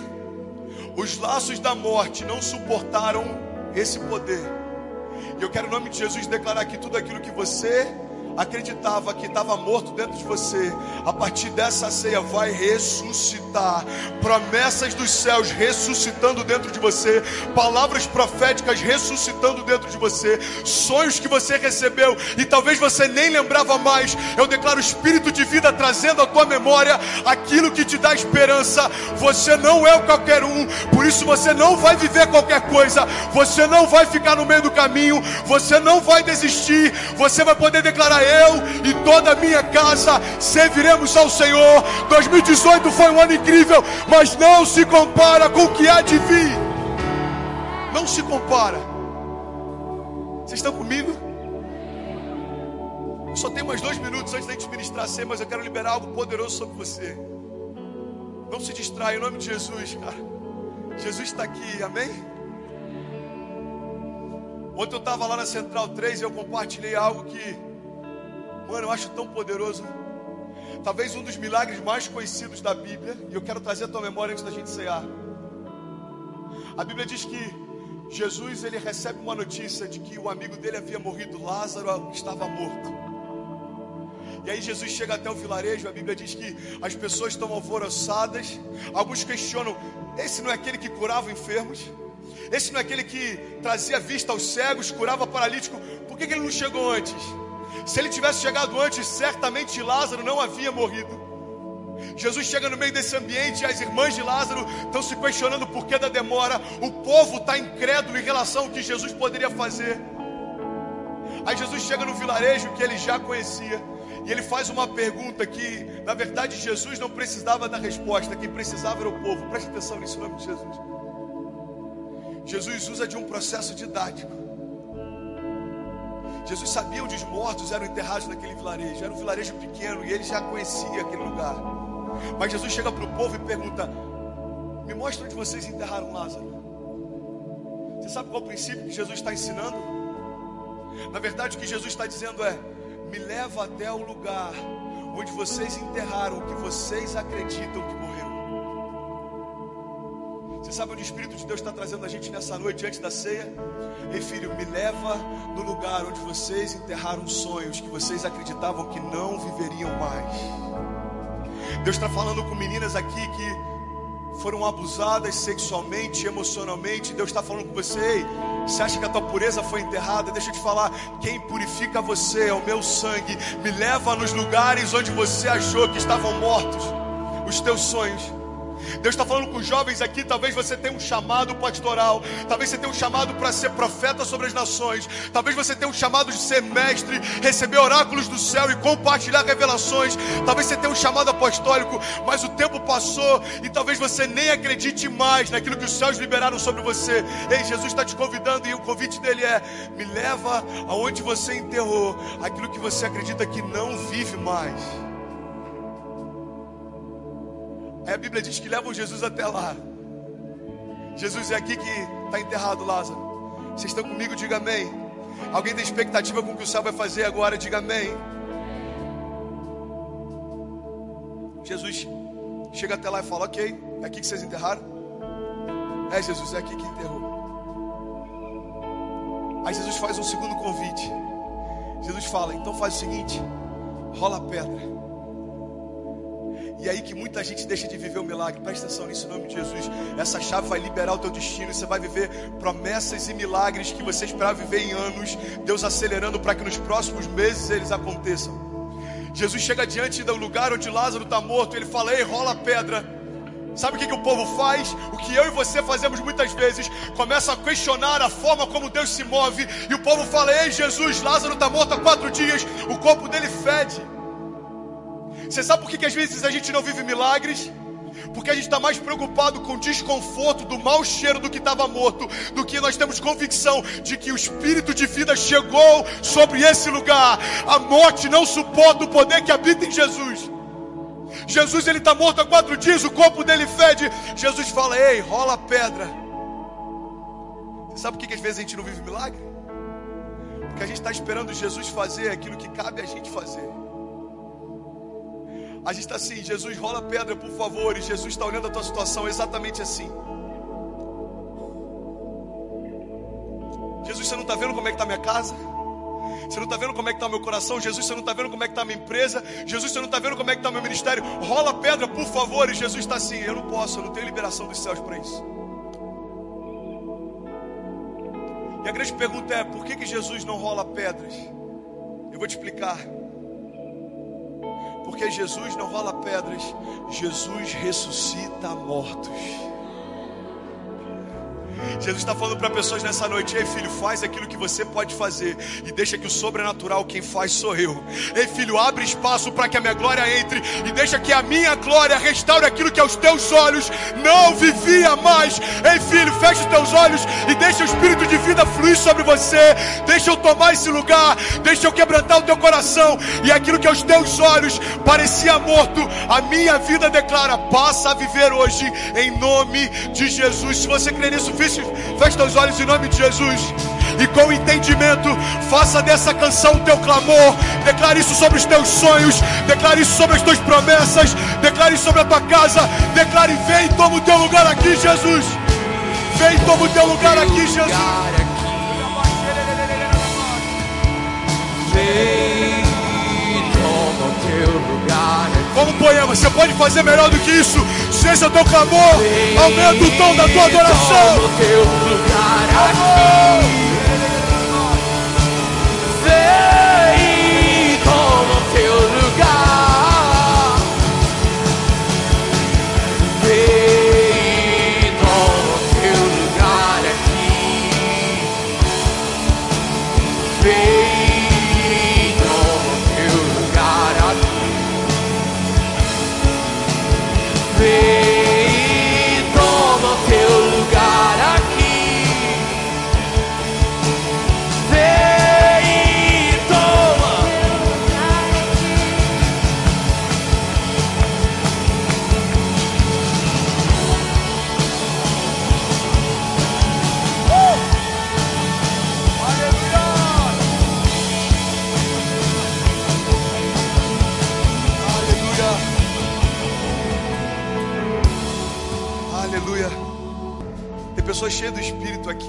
creio, cara, que o que está acontecendo aqui hoje é muito mais do que um envio.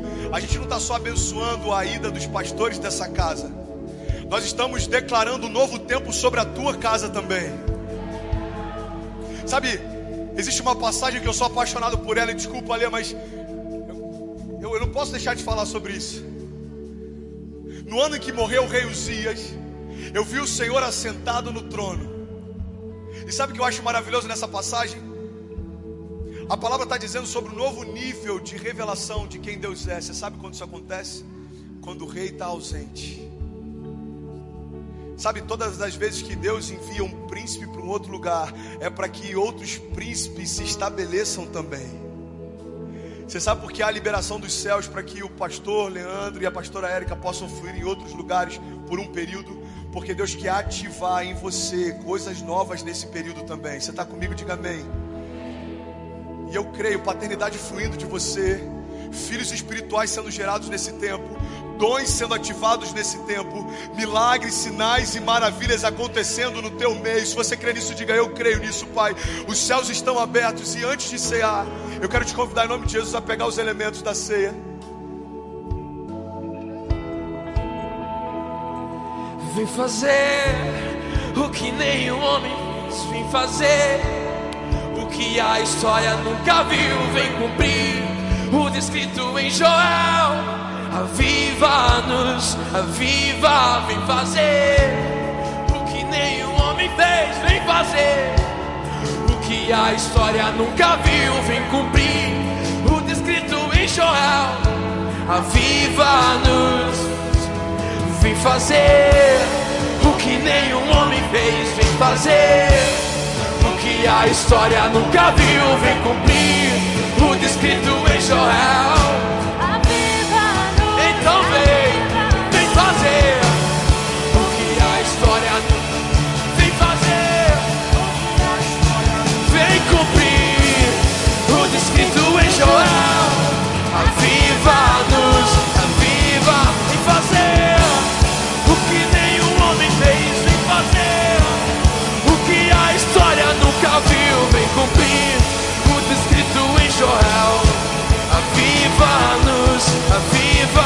Fazer.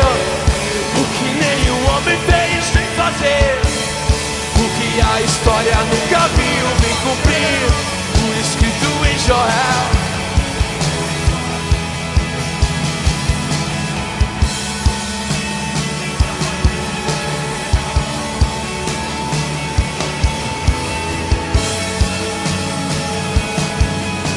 Aviva-nos,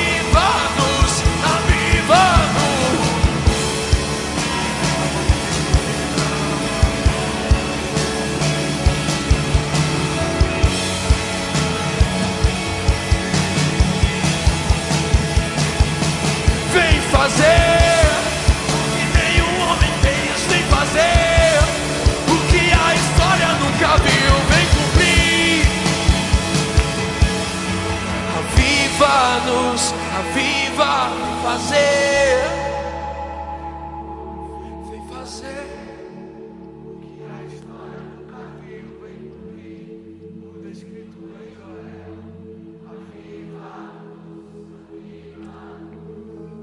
Aleluia. Todos estão com pão? Todos receberam um cálice? Sabe, é impossível fazer esse momento sem se emocionar. Interessante. Jesus, ele, ele, ele tem a plenitude. Jesus, ele é a manifestação viva de quem Deus é. Jesus é o Senhor do tempo. Ele discerne todas as coisas. Ele não só tem controle sobre o Cronos, sobre o Kairos, mas Jesus caminha sobre o tempo dos tempos. E Jesus sabia que morreria numa cruz. A palavra de Deus diz: Maldito todo aquele colocado sobre um madeiro. Jesus sabia o futuro que o aguardava. Jesus sabia o destino que o aguardava. Você já parou para pensar que a profissão que Jesus exercia utilizava exatamente a mesma matéria-prima que o mataria? Você já parou para pensar que todos os dias Jesus trabalhando com madeira e prego anunciava o que estava por vir e sabe o que me deixa inquieto? Jesus não se angustiava com isso. Você sabe por quê? Porque a cruz não foi um problema na rota. A cruz era o propósito. Jesus não morreu porque foi vencido, Jesus morreu porque se entregou. Você sabe por que, que a gente canta isso? Sabe, tem uma música do PV que a minha filha canta direto. Fala que ele morreu como um cordeiro, ressuscitou como um leão. O cordeiro é um dos animais mais indefesos que existe. E do outro extremo, o leão é um dos animais mais ferozes que existe. Você sabe por que esse contrassenso? Jesus morreu como um animal indefeso por um simples fato: ele não veio para se defender. Agora ele ressuscita como leão por uma verdade bíblica. Agora ele retorna para te defender. E é por isso que a gente pode com ousadia declarar: maior é o que está em mim do que o que está no mundo. É por isso que com ousadia nós podemos declarar: Ele é o meu refúgio e a minha fortaleza, Ele é o meu socorro bem presente na hora da angústia. É por isso que com ousadia nós podemos declarar: aquele que habita no esconderijo do Altíssimo, a sombra do Onipotente descansará. Está dizendo aquele que visita de vez em quando, está dizendo aquele que habita no esconderijo. Você sabe por que, que o convite de Deus para você é que você habite no esconderijo? Porque enquanto você estiver escondido em Deus, os teus inimigos te procurarão, mas não te acharão. Correrão contra a tua casa, mas não te alcançarão. Planejarão coisas contra você, mas nenhuma arma forjada contra você prosperará. Porque aquele que se entregou como um cordeiro, ressuscitou como um leão. E a palavra de Deus diz, Coríntios 11, 23 diz: Porque eu recebi do Senhor o que também vos entreguei. Que o Senhor Jesus, na noite em que foi traído, tomou o pão E tendo dado graças, o partiu e disse: Isso é o meu corpo, que é dado por vós, e fazer isso em memória de mim. Por semelhante modo, depois de haver ceado, tomou também o cálice, dizendo: Esse cálice é a nova aliança no meu sangue. Fazer isso todas as vezes que o beberdes em memória de mim. Porque todas as vezes que vocês comerem desse pão e todas as vezes que vocês beberem desse cálice, vocês anunciam a minha morte até que eu venha. Eu quero te fazer um convite, você que está preparado para viver os melhores dias da tua vida. Antes de você fazer parte do cálice, eu quero te convidar a trocar com pelo menos cinco pessoas perto de você. Troca o teu cálice com alguém e declare isso para ele: Eu tenho uma aliança contigo, meu irmão se prepara para viver os melhores dias da tua vida. Isso celebra porque é um momento de celebração. Sabe, Deus preparou uma cerimônia de casamento e sabe qual é a boa notícia? Nós estaremos lá no altar. Deus tem expectativa de uma noiva adornada e você é essa noiva. Você é a resposta dos céus para a terra. Você e a tua casa permanecerão de pé e nada nem ninguém que se levante contra você prosperará, porque nós temos aliança no sangue de Jesus.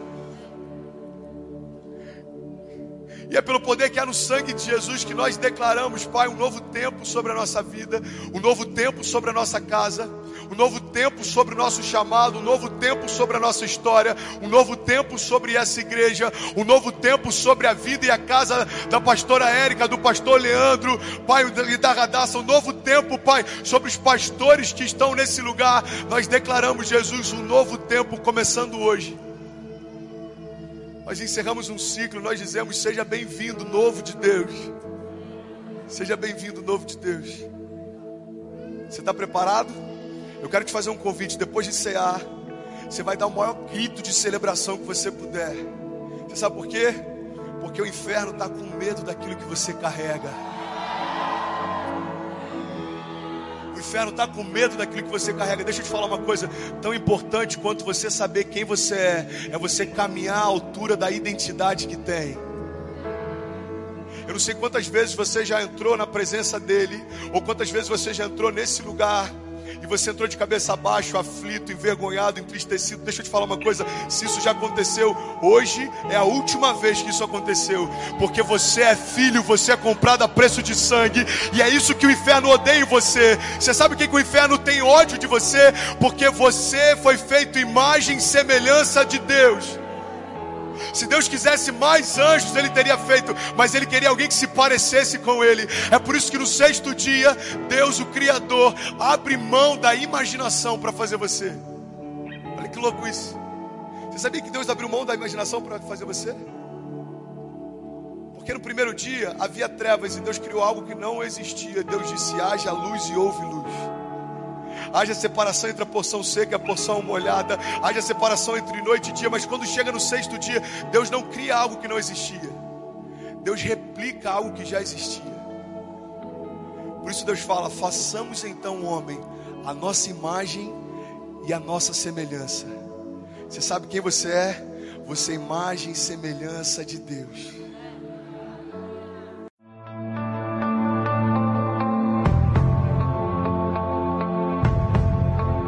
Você acabou de ouvir uma mensagem da Poema Church.